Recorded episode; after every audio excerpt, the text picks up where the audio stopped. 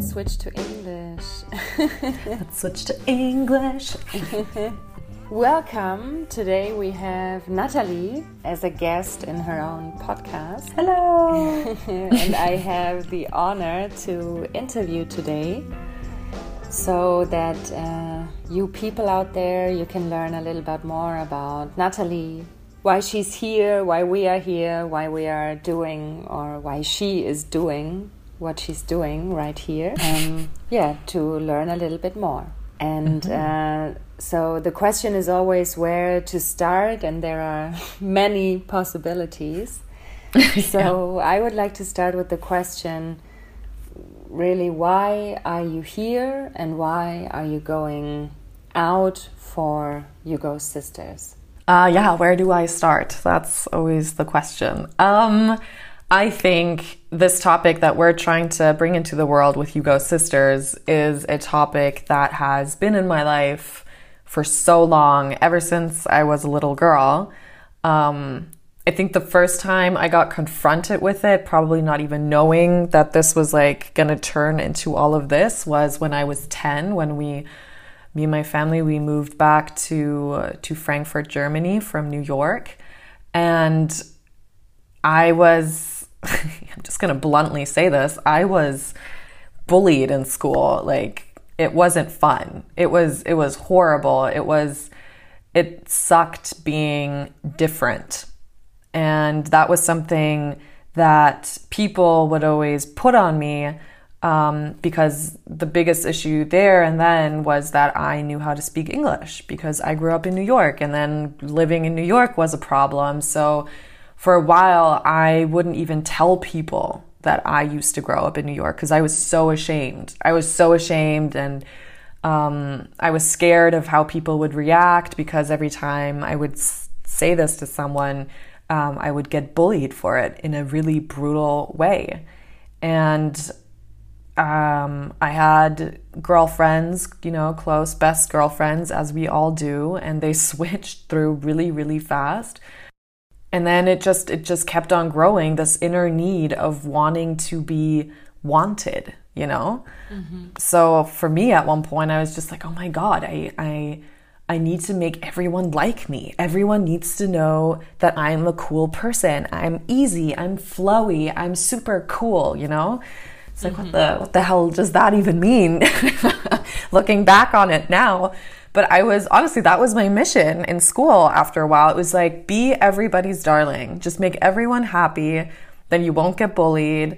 Um, you'll fit in because that was always the biggest problem for me. I never felt like I, I fitted in. I always felt like this chair that you place in the middle of a room and everyone was standing in this room looking at this chair, not knowing what to do with it. Like, why is this chair there? Is somebody going to stand on it? Is there going to be a performance? Do we need to bring more chairs? What's happening with this chair?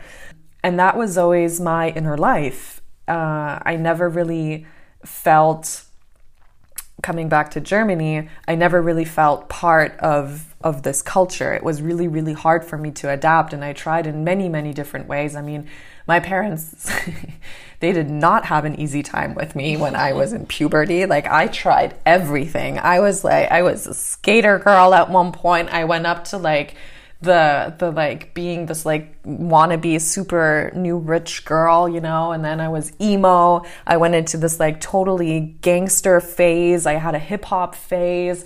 And this transition happened in two months, you know, like it wasn't like half a year, okay, we're getting used to this. No, like it happened every two months. I would develop into some other human being just to figure out who I was because I never really felt that it, I was good enough for anyone.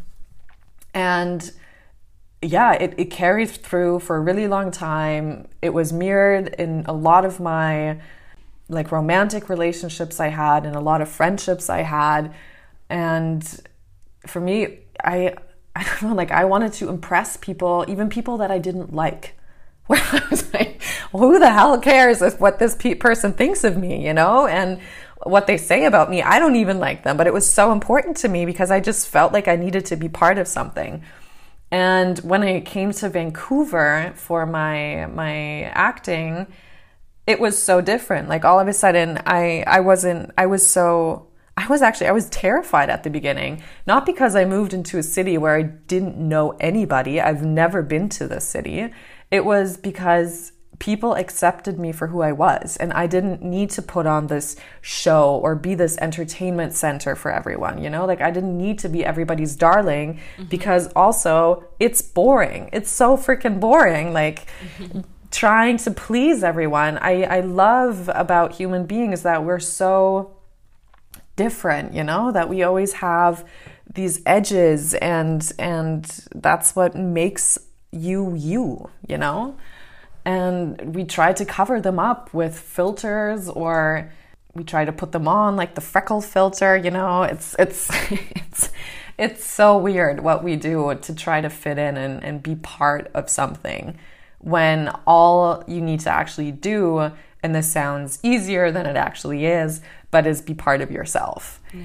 and find an authentic way to be part of yourself. And in, in Vancouver, that was for me a huge transformation just because maybe I was lucky, it could also be, but the people that I was surrounded with, and ever since then I'm still surrounded by, they they gave me the chance to just be me. And I didn't get confronted with with questions like so, what's your job? How much money do you earn? How much do you spend on your rent? It was genuinely asking, How are you? How often do we sit somewhere and ask someone, How are you?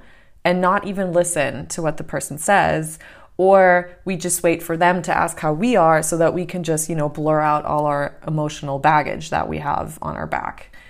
And in, in Vancouver, I just made the experience that people actually started caring about me. And, um, and that made me want to care about myself as well, you know? So yeah. Yeah. that's kind of how that transition started. And I noticed, okay, I want to change something. So in Vancouver, I, I created this group called Sisterhood of Vancouver and that was mostly just based for female artists in any way. So if you were or are, it still exists, and it's part of You Go Sisters as well.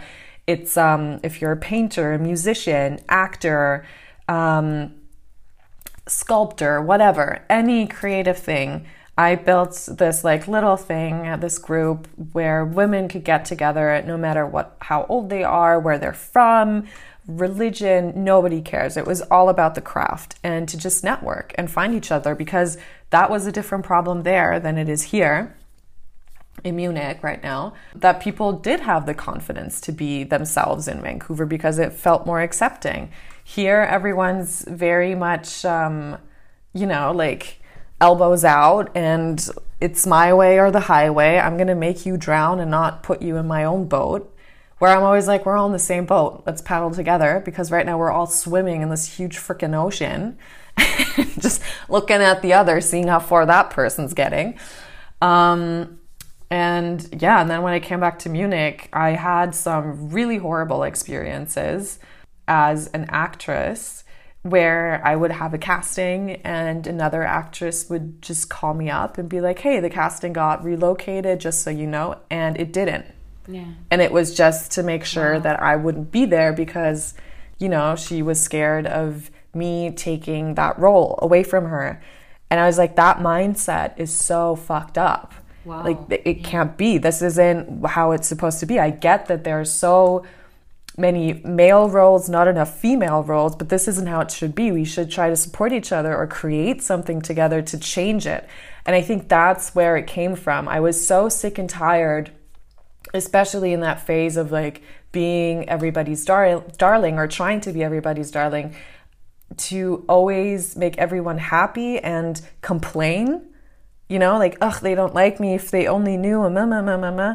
But it's always they. It was always they, they, they, these people. What are they saying? Instead of, hey, what can I do? Instead of sending my energy towards what they're doing, what can I do to change the situation instead of just sitting in my shit and complaining about it. And that's something where my heart really sits with You Go Sisters. I just really want to give people the opportunity, especially women, to see, hey, you're not alone in this. Like, there are a lot of women out there who have gone through what you're going through. And Um, there's so much out there to explore and see and and nourish yourself with, you know? And mostly it just starts with listening. You just need to listen to the other person because that's also something that we learn as actors. If you listen, you're not making it about yourself. No, you actually you you pay attention to what the other person is giving you and then you can see, "Hey, what can I use? What did I just learn?" Instead of judging that person that's in front of you, maybe even just because you're insecure and that person intimidates you, which has happened to me multiple times. And apparently this happens to people when they talk to me a lot, where I obviously still try to compensate, right? Like I still yeah. try to please people because the habit is still there. But it's a process, and I think as soon as you accept that it's a journey, and it took a, a long while for me to accept that that's a process a journey. I am a so impatient person. Everything got easier. Mm-hmm. And I don't know. And then it just I, I'm really excited that we both decided to go with You Go Sisters and bring that message out there. Mm-hmm. And I mean, how did you get there from everything you you described, um, struggling and working with this with these topics in this process? Like how how did this process look like for you? Honestly, I think the process started when I was like 24 and I applied to go to acting school. And for me, I mean, I also applied for, for London, but it was way too close, honestly. Like, I actually needed to take myself out of the geographical equation and put myself someplace on the other side of the world, nine hours time difference, 10 to 11 hours flight I needed to be away from everything that I was here, not because it was bad and horrifying and terrible, but because I just felt this inner need where it was like, Nat, you need to do something. Like, this isn't, you don't feel comfortable where you're at. You need to go someplace. And I mean, I've never, like I said, I, have never been to Vancouver before. Um, I figured it was going to be similar culture to the States. I knew I was going to be able to speak the language but it was I, I needed a clean slate. I was just I need this new white piece of paper that I can write on and mess with and maybe crumple up, but it's my piece of paper, you know? And it's not like where other people would draw on or make make it smaller or cut it up or whatever. So it was something where I was really really lucky to to have the support to like do that and to give myself the support. And it was great. I mean, the process was horrifying and it still is. And I am a stubborn ass, I will tell you. Like, it's not easy with me. and I wasn't used to reflecting as well. You know, like I, I could analyze people very, very well. I was always very interested in psychology but actually having to do that with myself and take on the responsibility for myself and my actions and what I'm saying to myself and not being able to be like, oh, this came because I don't know, I was brought up this way or this person did this to me. I was in an environment where I knew nobody and nobody knew me. There was no finger pointing. Mm-hmm. And I remember there was this one class we had, it was it's called a scene study and my acting teacher, Duncan, who I cherish so, so much, he's still a very close mentor of mine. He made me, and I say made me because I never used to do this, he made me say three good things about myself. And I wasn't able to, to do that. Like I was I was always constantly talking about how great of a friend I am. Like I was always projecting it to someone else or on someone else. And at one point, he was just like, Nat, you need to say something good about yourself. And for me, it felt forever. Like I felt like we were in this room for eight, nine hours. Obviously, this whole thing probably only lasted, what, like seven minutes, if even. But at one point, he just looked at me. He's like, Look where you're standing now. And I looked around where I was where I was at and I noticed I wasn't in the center of the room anymore where I started off. I actually backed up into a corner, hitting my hand. And I was just standing there. And that was like, I mean, this is this is like a psychological field trip if you want you know? Like that was how how i saw myself. Like i wasn't worth talking about.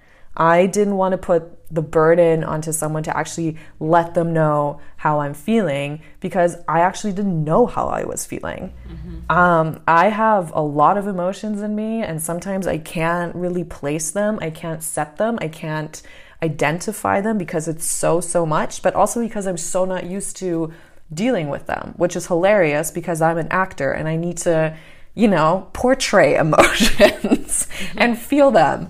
And I think actually that's also why I got into acting because it's so much easier for me to do it for someone else, right? Yeah, so yeah. it's a different role. I don't have to like do it myself. Yeah, sure. I'm not putting myself on the line. So, um, that was I was like he's like do you notice what you're doing? You need to change it. And I I I was stubborn as I said. And I was like you don't know me. You only know me. You've only known me for a month now. Like what do you know? And he just looked at me. He's like oh great. She's like I am when I was younger. And then yeah he gave me my time which was good.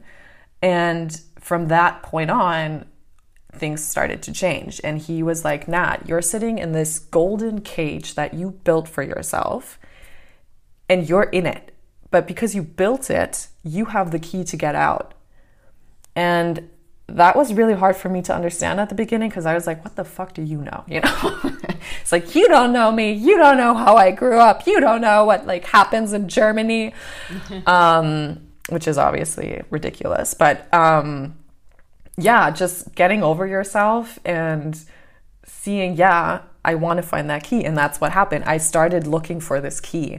Everything after that, it started shifting because I noticed, oh my God, it's just within me. And as easy as that might sound, and maybe cheesy as well, but I just needed to learn to trust who I am. And then all these fears of uh, of being successful, of people actually liking me and, and, and for who I am and not for who they want me to be or who they think I could be or could, you know, portray whatever. Mm-hmm. Um, it started to fall off. And I, I, like this school, Vancouver Film School, was so great because they also had a therapist who helped you go through all these traumas that always come up. If you're in acting school, everything gets ripped up. And sometimes shit comes up you didn't even remember because it's so buried down. And therapy really, really helped me because she just showed me, she's like, hey, if you really want to go down this path, you're going to need to be confident because there's going to be a lot of stuff that's going to be thrown at you. Your ego is going to be placed in weird angles and directions, and people are going to shoot at you from all angles possible. You need to figure out how you're going to deal with that. And you can't do that if you if you don't trust in yourself. Mm-hmm. And that's where it kind of started. So when I came back to Germany, I yeah, I went to a therapist here. I, I took on coaching. I I continue to write almost every day. I dance like crazy in the living room. I sing in the car like nobody cares. Um, I don't know. I do a lot of sports just because I'm, it helps me. And funny enough, it's always when your body's involved, right? Because mm-hmm. then something moves inside you. And I'm a firm believer that we have energies in us. And if we keep on compressing them, at one point they're just going to explode. And that's what happened to me uh, at one point in acting school. But that's also my process till now. I feel like, you know, it's like a Jackson Pollock picture or painting if you want. You start off with this with this white paper or white sheet or whatever you want to call it, and then you get paint thrown all over it. And this paint comes from society, comes from parents, it comes from friends, siblings, lovers, friends, um, I don't know, culture and whatever. And you always have these little spots that are white and innocent and untouched and whatever. And you just need to figure out what happens. Like they collide and, and, and the colors mesh up and turn into a different color. Yeah. And I think that's what's always important to know that, yeah, this is like, it's not what happened to you, you know? It's like, yeah, this is where you're coming from, but it's what you make of it. Yeah. And I think that was like the biggest deal for me at one point where I was also looking at kids. Like, I love lo- talking to kids because they're so simple. Like, they're so brutally honest. they will they will never not say the truth unless they want chocolate or something, right? But you always know when they're lying. And I, I just love talking to kids because they're yeah, as I said, they're simple and easy and they they have this way of life where it's where you notice, okay, it's not all about you. There's so much, so much more. And that's actually what I really love about life in general and getting into a conversation with people like the curiosity that you can bring in and actually learn from a different person if you open up and accept the fact that nobody's perfect because who wants to be perfect and we're all supposed to be how we are, you know, like tall or small or tiny or petite, mm-hmm. or maybe we're like super feminine and nice and curvy, and maybe we have like beautiful wavy hair, maybe we have beautiful straight hair, maybe we don't even have hair, you know, maybe you have the freckles, maybe you don't, or you put on the freckle filter, or whatever. But I feel as soon as we accept that we're here because we're supposed to be us, like ourselves, I think that's that was the key for mm-hmm. Allowing me to get out of that cage. And sometimes it's better. Like sometimes like the cage is still there. Like I still fly in there and sometimes I get scared and I'm like, yeah, I'm to close the door. See you guys later, you know. but knowing that you can always trust yourself no matter what happens is for me the key to life because it makes everything so much easier because you know you're going to get through it. Beautiful.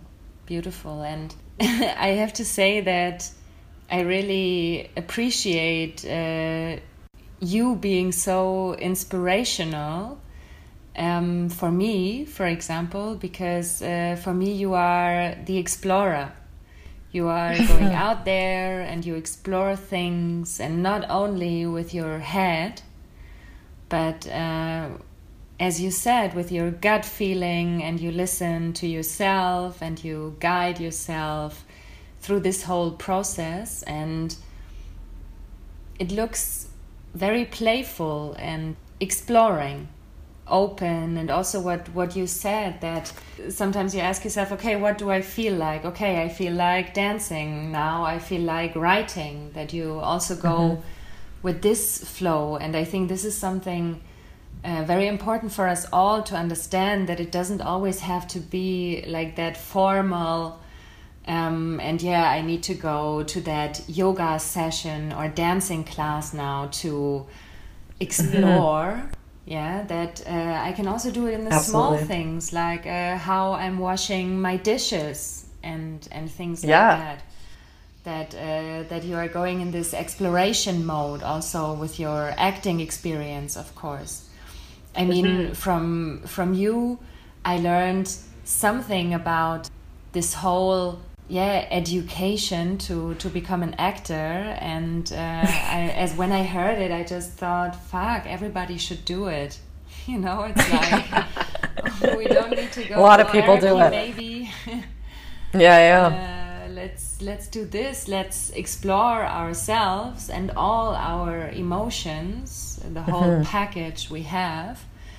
So yeah that we get to know each other and can get mm-hmm. in the driver's seat regarding yeah. all this oh absolutely a driver's seat but also sometimes you know it's also good to be in the passenger seat and i think that's something that i really needed to learn because i was I was I was in the driver's seat before I even had a license. You know, it was like um, it was it's like I need to take control of every situation possible, and I need to I need to perfection it. And that really killed me because I I didn't want to let go. And sometimes just sitting in the passenger seat or even the back seat, or I don't know, put yourself on a skateboard on the back and just let someone else drive and you just get the fresh air back there, you know? It's just, it's what I learned is the change of perspective is going to help you in so many ways. And as soon as I realized for myself that this isn't just about me and everyone has their own truth and everyone feels what they're feeling. And even if I might say, oh my God, I don't understand this, for them it makes sense. And I think that's that's especially with You Go Sisters, you know, it was it's a goal of mine to to maybe like let women in and see how how beautiful we all are. And I'm not talking about looks. I'm I'm talking about souls and um, how much there is in all of us in every way. I mean, I, I just looking back when I was younger, it was it was horrifying to look in the mirror. I mean, yeah, I had acne and my hair was all over the place and like my eyebrows were I have no idea what happened up there. It's like Woodstock up there, you know, but but it was I was I didn't feel like I was supposed to be part of anything, you know? I was always like who would want me? And I feel this with You Go Sisters, if you just like sit in the passenger seat and let somebody else drive and you, you let go of this perfectionism and mm-hmm. this this kind of feeling of having to prove yourself constantly. Yeah. Just take a just take a I don't know, look outside, enjoy the view and breathe in what you see and feel and just let go. You can always go back and take the wheel, you know? But I feel like the balance of both of it is really what what helps in that way. Yeah, totally. I totally agree. And I would like to ask you with all your experiences and everything you, you learned on your journey, uh, mm-hmm. uh, what's your message to all the women out there? I think my message is like super plain and simple. It's just, you got this. As I said, I love talking to kids. They or just hanging out with them, not even talking. I love what I love about kids is they're so playful and they're so innocent in the sense of that they don't have this judgment placed upon them yet. So they just say how it is, you know? I mean, they come up to me and they're like, "You have greasy hair." And I'm like, "Yeah, I know. Thank you for letting me know." You know? um, and they don't mean anything by it. It's just like they notice. And I think as soon as everyone who's listening notices the power that you have, and we all do, no one in this world is powerless. No one. I think as soon as we, as soon as I started telling myself, hey, Nat, you got this, and instead of bat shitting myself the entire time, like, ugh, should have done it like this or you could have ended up like that. Why didn't you do it like this? Why didn't you say this? You know it's always this constant negative feedback that i was giving myself and i feel like a lot of women do that constantly. Just just say you got this to yourself and and start trusting in the wholeness that is within you. Thank you so much for this reminder. Yeah thank for you this. for letting me share. And uh, yeah for this lovely interview yeah, taking us a little bit into who you are and what your life is about. So, mm-hmm. yeah, that everyone out there can get to know you a little bit better. And of course, not only through this interview, I mean, we are on. and uh, definitely. And so you will find new podcast episodes where it's not only about us, where it's also mainly about you. So mm-hmm. um, yeah, feel feel free to to reach out to us also if you think you want to be part of this podcast. Absolutely. And, and definitely follow us on on Instagram, the You Go Sisters. And we are also starting local neighborhoods like the Sisterhood of Munich, the Sisterhood of Barcelona. So yeah, stay tuned with us. See you, I would say. Yeah. Thanks, Natalie. Thank you.